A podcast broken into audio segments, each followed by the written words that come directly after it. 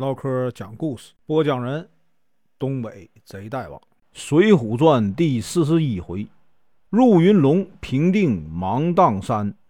声明：本书由网络收集整理制作，仅供预览、交流、学习使用，版权归原作者和出版社所有，请支持订阅、购买正版。如果你喜欢，点个红心，关注我，听后续。上回说到。苏太尉只得跟着梁山义士啊上山。宋江说，他有两个兄弟啊，被关在这个华州城的大牢里，想借来啊御赐的金铃、吊挂等上香啊器具，装扮成苏太尉啊，救出啊他的两个兄弟。苏太尉将梁山众人呢，表面很客气，其实呢不容他拒绝，只好啊点头同意。今天啊，咱继续啊往下说。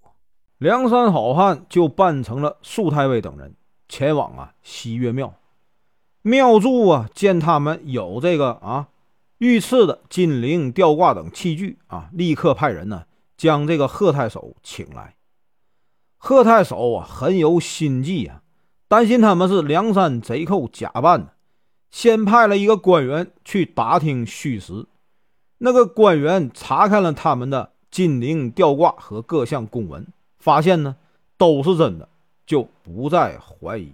贺太守听说他们是真的钦差，立刻呢带领三百多名官兵啊前往这个西岳庙。吴用将他们截住，说呀：“太尉就在这里吧，闲杂人等啊不得靠近，只请太尉一人呢上前说话。”众官兵听说啊。都住了脚，贺太尉呢跟着吴用啊往前走，突然就听到吴用说呀：“拿下！”只见呢谢珍、谢宝啊跳出来，手持短刀啊，一脚将这个贺太尉啊踢翻，就割了脑袋。接着宋江一声令下，小喽啰啊冲出来，将这三百多名官兵啊全部杀死。林冲等头领啊攻下城池。将这个鲁智深使劲呢解救出来，宋江把金铃、吊挂等物品呢还给了苏太尉，还这个赠送给他很多金银财宝，把他送到渭河渡口。苏太尉得知梁山兵马呀将这个华州城啊洗劫一空，写了文书啊呈报中书省，怎么写的呢？宋江抢走金铃、吊挂。把知府啊骗到庙里，杀死知府。苏太尉啊到这个西岳庙啊烧了玉香，将这个金铃吊挂交给庙祝，然后呢日夜兼程的赶回了东京。少华山上，四位好汉呢清点这个钱粮，放火将山寨烧毁，带领着小喽啰啊上了梁山坡。晁盖听说众头领得胜归来。立刻下山迎接，然后呢，安排宴席啊，庆祝啊新头领入伙。过了几天，朱贵啊突然就上山报告说呀，这个徐州沛县呢，芒砀山上啊有一伙强盗，聚集了三千多人马呀。大头领名叫谁呢？叫樊瑞，能啊呼风唤雨，用兵如神呢，人称混世魔王。手下呢。有两个副将，一个姓向名冲，能使这个铁标枪和团牌，团牌上啊插着二十多把飞刀，能够啊准确的击中百步以内的目标，人称啊八臂哪吒。一个姓李名衮，也使啊一面团牌，团牌上插标枪二十四支，手持啊一口宝剑。人称啊，飞天大圣。这三个人结为兄弟啊，占了芒砀山，打家劫舍，扬言要吞并我们梁山坡大寨。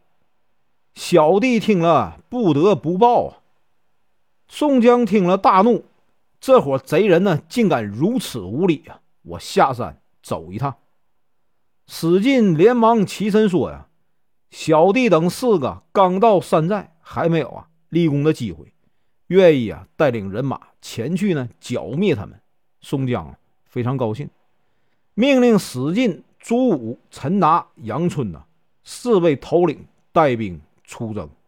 当下呢，史进点起本部人马，与这个朱武、陈达、杨春直奔这个芒砀山。走了三天，来到呢芒砀山下，史进全身披挂，骑一匹啊火炭赤马，当先呢出阵。